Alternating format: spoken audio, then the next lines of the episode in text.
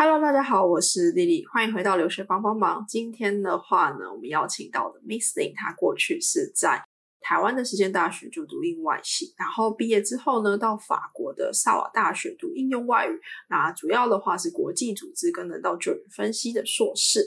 那他目前的话呢，是定居在法国，然后作为一个海外线上的中文家教老师，还有经营他自己的自媒体。所以，如果大家好奇的话呢，就欢迎继续收听下去喽。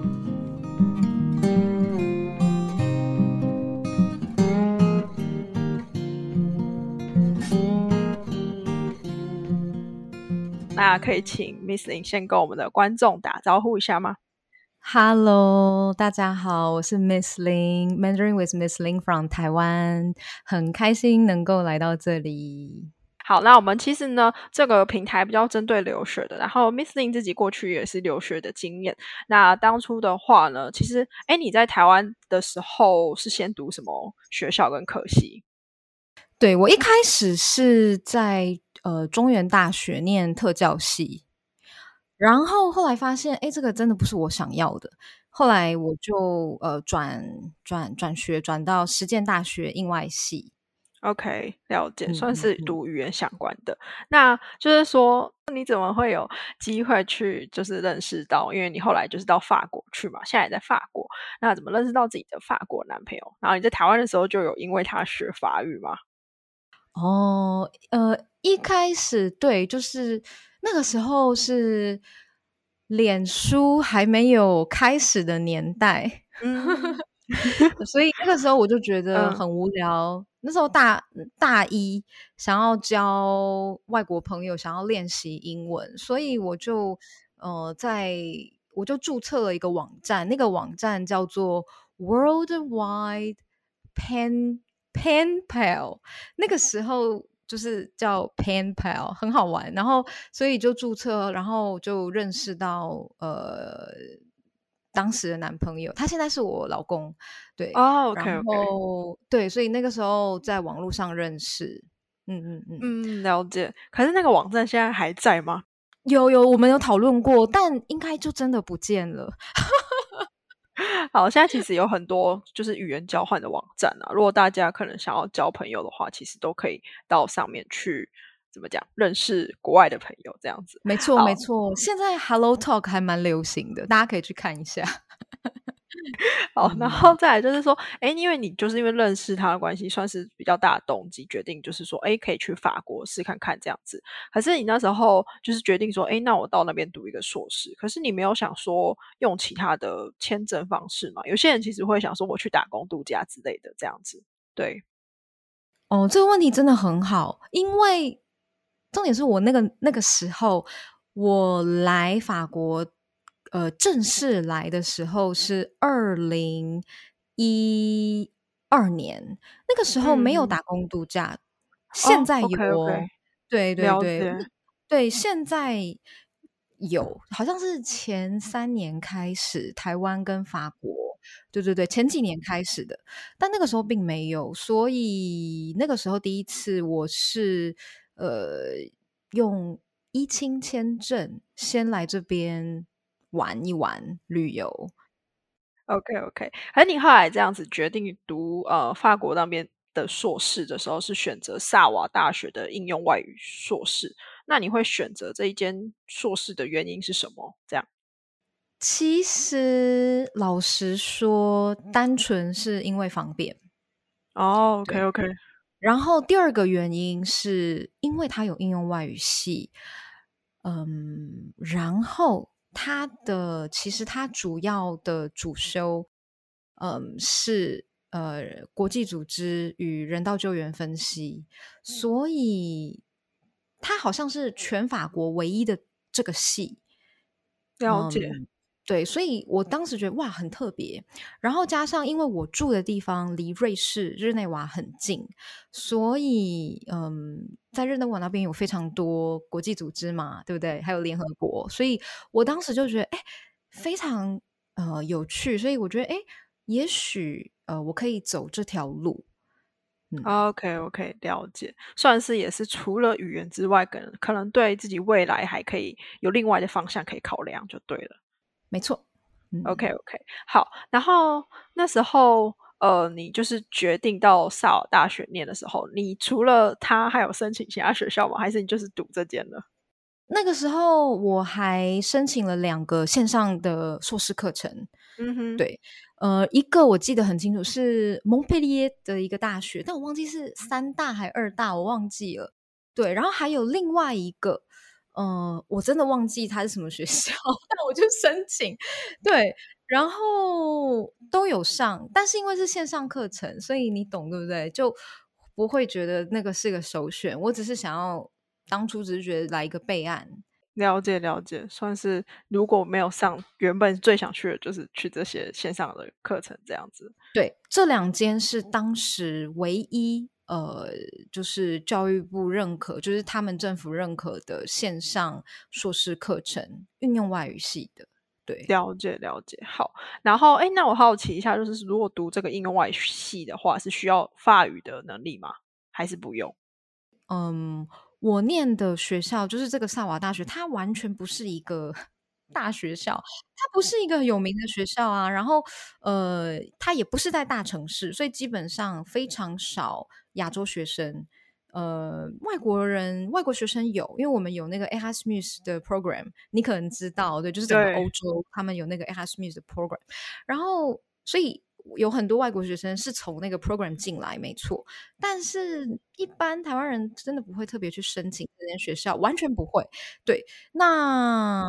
他的授课内容完全不是英语，而且教授可能也不会讲英语，除非是英语课。对，因为我们是呃国际组织人道救援分析，但其实教授不太会用英语去解释，这不是一个什么非常国际的课程，完全不是。他针对的就是法国本土的学生而已。哦，就是这样。对，所以当当时就是要考过那个。B 二的程度，对我记得那个是最低的标准，就这样子。OK OK，了解。那可以再就是请你就稍微介绍一下，说因为刚才稍微有提到说这个学校其实在一个呃很小的城市，然后亚洲人也很少这样子。那你可以分享一下，就是说在法国它的硕士的学制跟学费吗？硕士的话就是两年嘛，然后一样，所以跟跟台湾完全一样。学费的话非常便宜耶，哦，我记得我那个时候二零一六年，嗯，那个时候我就是一学期，一学期就缴，可能加上学生保险三百多块吧。哦，那真的很便宜耶，就是，但大概整个欧洲像德国也差不多是这样子啊，所以大家真的不用，对，不用太担心，就是很贵这件事情这样子。对，只要你念的是公立大学。因为其实公立大学在法国，就是可能在台湾，大家说哇，你去公立大学念硕士，但其实，在法国里面，我不知道呃德国德国怎么样，那是一个哦，嗯，因为法国的制度是呃，大部分最好的资源都是在 grand école 高等教育学校，嗯哼，对，所以我念的就是公立学校，资源不多。对，尤其是你说如果是小学校的话了，但就是其实也没有关系。这样好，然后嗯，再来的话，你可以稍微介绍一下，说哎，这个课程的内容是什么？就是你的同学大家的背景是怎样子的，或是哎，他们很国际化吗？还是都是法国人居多？嗯，全部都是法国人哦，几乎我们我们班上只有四个外国学生，好少。对对对对对，然后呃，而且因为是应用外语系跟国际关系，所以我们班上有记得四十几个法国女生，女生男生全班只有四个人吧？哦，好少啊！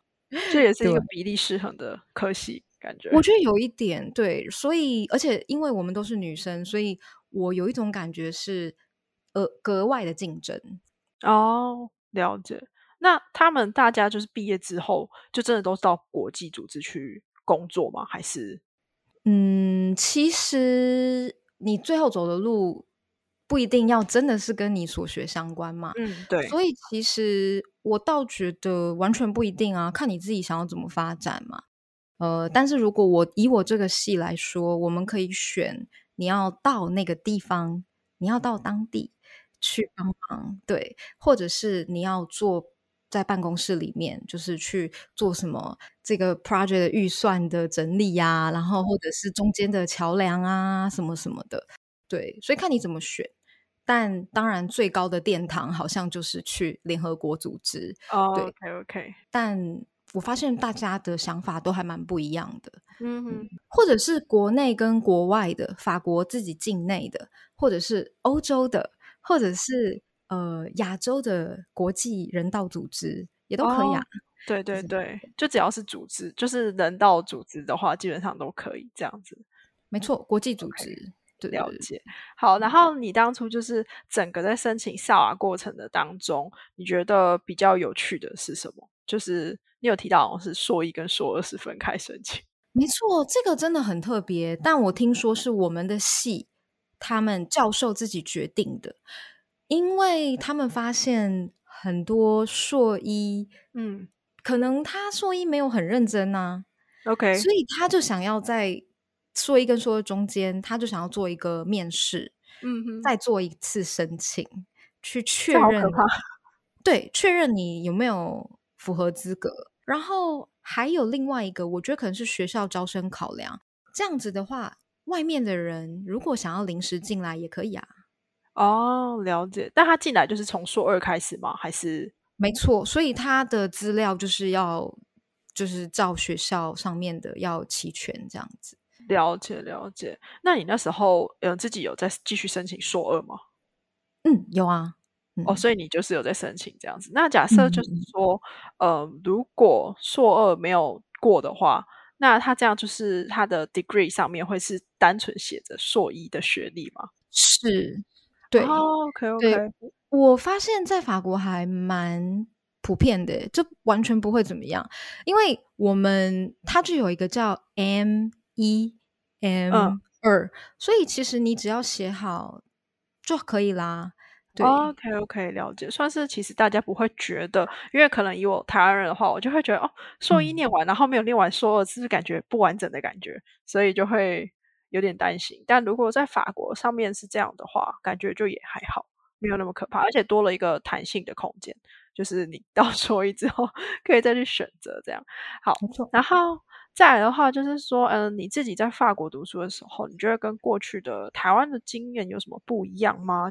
嗯，老师、教授对待学生的呃态度，跟上课的方式，还有同才之间的互动，这两个我觉得是最大的差别。对，像如果跟教授的话，嗯，我可能我记得有一次。我记得非常清楚，那个时候我刚进去呃硕一嘛，然后我就啊就写了一些问题，我想要问教授的，我就很开心，我要过下课，我就想要拦截他，想要问他，但他非常冷淡跟呃镇定的跟我说，呃我要先走，因为我下一堂课很赶，就这样子，然后就只走了，好冷静。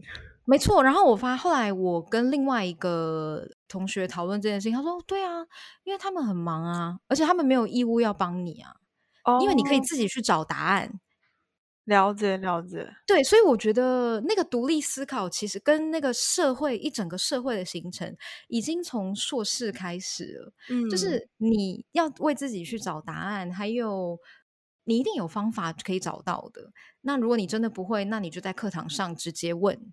对对对，就不要占用别人下课的时间。可能我是亚洲学生，所以我就觉得说，哎，我想要下课就私下问。对对对，但是我后来发现啊，原来风气是这样的。然后跟第二个，跟同才跟其他同学之间竞争非常的激烈。例如说，老师可能会问我们一些问题。哎，最近大家来分享一下时事，就是先暖身一下嘛。课堂上开始，超多人已经举手。哦，了解。所以如果你没有举手，或是你不常发言的话，其实是不太好的。对，然后我觉得另外一个，嗯，让我非常印象深刻，就是，呃，在硕二那时候快要毕业前，因为我们的下半年六个月就是要实习。那个时候也是非常残忍，因为大家就是非常的认真，就完全是在找工作的前奏。对对，所以我觉得就是在法国公立学校，我是说公立学校哦，你没有任何什么资源，就是自己找资源就对了，也没有什么英文 教科书什么没有，你是自己手写。这个这个我也觉得很特别，因为老师居然没发书给我，我吓到，我想说。哦，今天第一天啊，我期待有课本，然后有谁谁谁告我可能要告诉我要买买什么书，对不对？嗯，或者是自己上网印什么东西，结果没有。我发现大家一台笔电拿出来，或是大家已经开始在打字，全部的人都在打字。然后那个时候，我对我第一次觉得呃吓到，因为我完全听不懂老师在讲什么。嗯哼哼，就是因为他讲的速度跟他的那个。讲话的方式是讲是演讲的那一种，然后加上这个科目不是我熟悉的，所以我吓到大家动作这么快，然后只有我一个人在那里慢半拍，所以就是你就看到法国学生全部的人一台电脑。笔电哒哒哒哒哒哒哒哒，他就把老师讲的全部自己整理成讲义，然后你就发现一开始外国学生就是也有点惊慌失措，但后来我们大家我们都了解，就是在第二个礼拜之后，我们就是我虽然蛮建议，就是买那个录音笔哦，或者用手机录音，然后回去再补。对对对对对，或者是你也可以跟同学借那个他们那个上课的笔记。通常法国学生，对对对，有一些呃，我的法国朋友还蛮好的，他说哦，当然可以，然后就他说我完全懂，对你们来说太难了，对不对？来来来，我给你。这样人感觉很好哎，就是说他们愿意借你笔记这件事情。那你那时候说，呃，你刚有提到实习嘛？所以你们毕业前的六个月是一定要找一份实习吗？还是怎样子的？对，不然你没办法毕业。OK OK，那你那时候是在哪边实习？可以分享一下哦？对，那个时候我觉得我非常幸运，就教授在讲，好，我们要开始实习的那个，好像你就在大家都在起跑点了。大家就是在等那个鸣枪那样子的感觉，然后，所以我经历了一个月没有，就就是一直在记履历的过程，然后我发现法国真的没有什么我想要就是服务的组织，所以我后来蛮幸运的，就在瑞士呃日内瓦找到了一个国际组织，对对对，要是我自己喜欢的，而且我也可以呃用到我就是会讲中文这这块，对对对。OK OK，了解。那算是蛮，就是当然也是经过一段努力才找到这份就是实习啊。只是说，就是也是很幸运的找到喜欢的。可是，那你那时候在这个硕士的 program 是需要写硕论的吗？嗯，对对，等于是它有两个，呃，一部一半就是实习，一半就是写硕士论文。OK，OK，好，然后再来的话，就是说，哎，那这样子的话，就是你经过了这个 program，可能一开始的不适应，然后到呃中间还要找实习啊，写硕论啊，然后最后最后毕业之后呢，呃，其实我们知道你现在就是在从事中文的教学这份工作嘛，那你是怎么发现自己在这一块有热情的，然后怎么转到这份工作上面去？嗯，因为我从小就对学语言很有兴趣。然后我也很喜欢教别人东西，所以我就觉得啊，我的最爱就是教学。可是如果以自己是母语者来讲的话，应该说你过去有一种就是帮呃教别人的经验嘛，比如说教法国的朋友。对，因为你应该也懂，对不对？就是你自己会讲这个语言，跟你要教别人，呃，你自己的母语其实两回事。完全是两回事，对，嗯，所以一开始的时候，哦，我花了很多心思去观察，就像做每一件事情一样，你要先观察，你要先看别人怎么做嘛，然后再发展出自己的一套风格跟一套系统，对对对，所以一开始的确就是花很多时间，呃，去找自己在华语教学的。的定位跟方向了解，那你那时候通常都是线上去教各国的学生吗？还是你就是在法国自己呃，可能实体的教学生这样子？哦，对，没错，一开始呃，我就是呃非常不能说笨，但是一开始就是很自然的就觉得，OK，我就是一对一对一教学，嗯，一对一教学，然后慢慢有经验了，然后之后就有小班的团体课，就是一开始的时候，五年前的时候。然后那这样子的话，你后来是怎么就是应该说学生怎么找到你的？其实转捩点就是疫情，对，就是在那一瞬间，我就觉得，嗯，果然就是线上教学才是呃趋势，因为现在网络时网络时代吧，所以资讯就是很快，然后我觉得教学。这整个大环境也在改变。传统是一个老师对可能二十个学生，对不对？语言的话，可能一个老师对六个、十个学生就已经很多了。所以我那个时候觉得说，哎，我没有办法，就我就觉得好没有效率。嗯哼，对，这可能就有呼应到你等一下问我的问题，就是我我就觉得说，怎么会这么没有效率？我一直在找一个。呃，办法对，因为我一开始在法国教，等于是说我受到了地理位置的限制，所以我一直有个梦想，我一直有个梦想，就是世界就是我的教室，然后全世界的人都可以是我的学生，等于是我在睡觉，但我还在继续教学生。那唯一的办法就是拍影片，拍影片课程，对对对，所以学生他可以随时随地学。呃，中文他可以学我的课，对啊，对，这确实是现在的趋势。那呃，你自己觉得就是说，对你刚才也提到了，就是拍影片教学才有办法，就是接触到全世界各地的学生嘛？那你自己从教各国的学生的中文当中，你自己有收有什么收获吗？会有什么学生给你一些 feedback 之类的吗？我我每一次嗯教完学生上完课，嗯，或是我呃。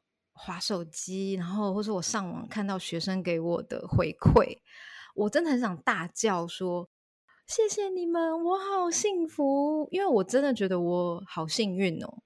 嗯，就是嗯，透过跟学生的互动，嗯，我觉得我每天都在学新的东西。学生会跟我说：“哎，我们的文化是这样哦，在我们国家，我们是这样讲的。”哦，了解。对，所以我也跟他们学很多东西，嗯，觉得每一天都在成长。然后，如果我，呃，他们也会给我意见啊，就说：“哎，老师，我觉得你下次可以拍这个影片课程，或是，哎，老师，我觉得你刚刚讲的那样子啊，我觉得讲的有点太快了，你下次可不可以再多讲一点这样子的？”所以我就会做调整。所以我觉得我跟学生的呃互动。呃，就是很重要，就是我们一起成长。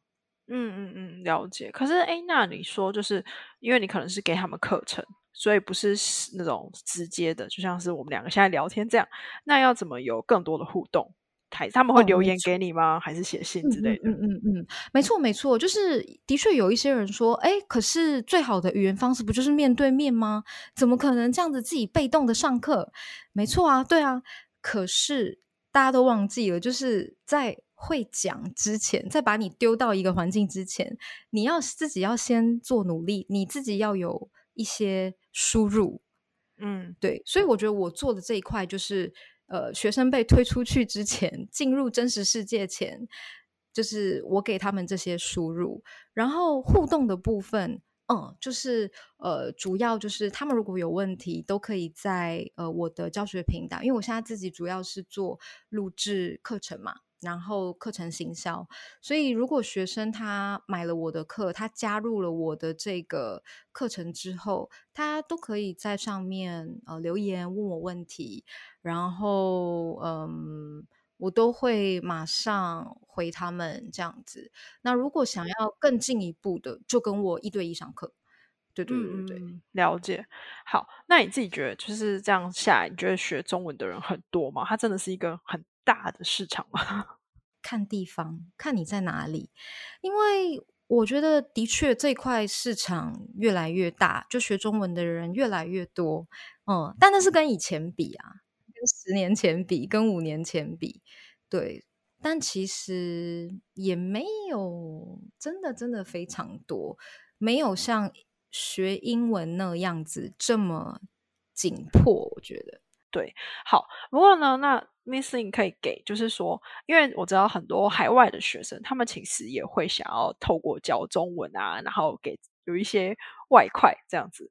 然后现在，尤其现在很多那种教学平台可以去注册。那你自己觉得，对于想要教中文的人的话，你会建议他们给他们什么建议吗？嗯，第一个，我觉得我老实讲哦，因为我在这个产业。嗯，我没有很资深，我遇到真的很资深、很资深的老师，就是自己经营自己的 YouTube 频道，然后也是创课很久这样。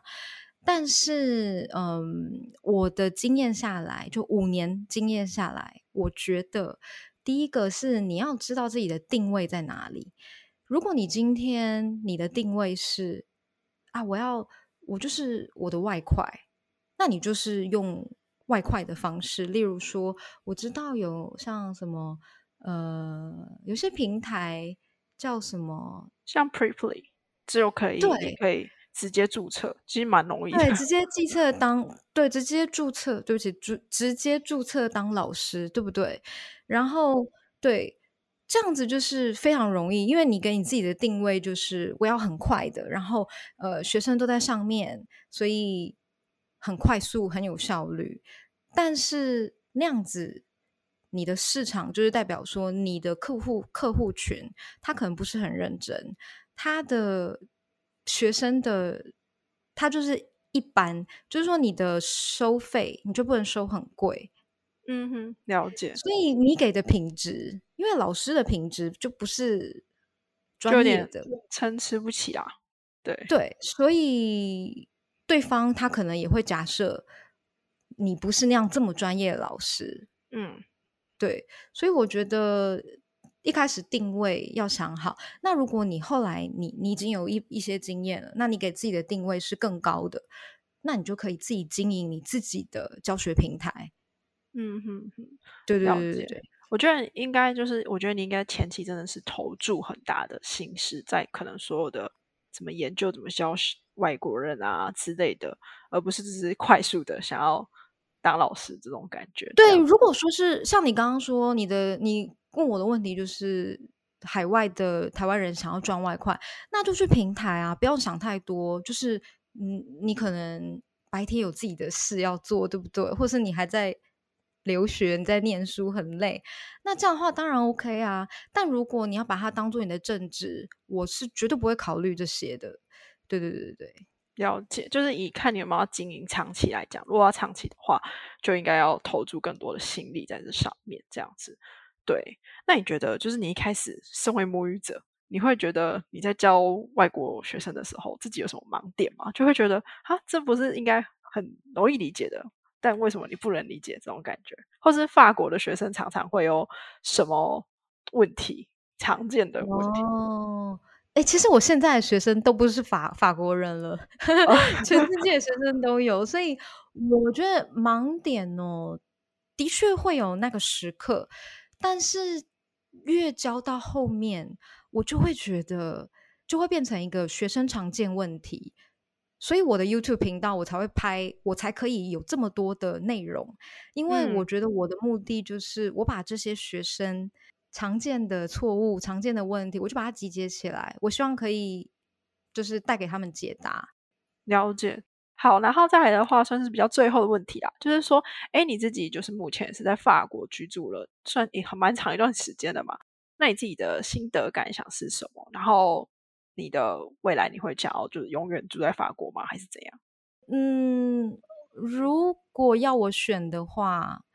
OK，我先说，我觉得我自己真的很幸运，我一年回去台湾一次或两次，当然疫情不算了，所以我可以同时体验到法国的美好跟台湾的美好。但是如果要我选，我觉得我最终还是会回去台湾。嗯，了解，就是说个人有个人的选择啊。但其实这个题目我问蛮多，就是在国外的学生。可能大家最后都会选择还是回台湾为主，就是说，对啊，因为可能家人吧，还是朋友都还是在那边，然后这样子的话就可以比较方便的见到家人。毕竟飞一趟还是蛮远的，这样子。对啊，是啊。好，那今天的话呢，我们就很开心可以邀请到 Miss Lin 来跟我们分享她的经验，谢谢，就是留学经验，然后还有就是教华教中文的经验，这样子。好，那今天的访谈这边喽，谢谢，谢谢，拜拜，拜拜。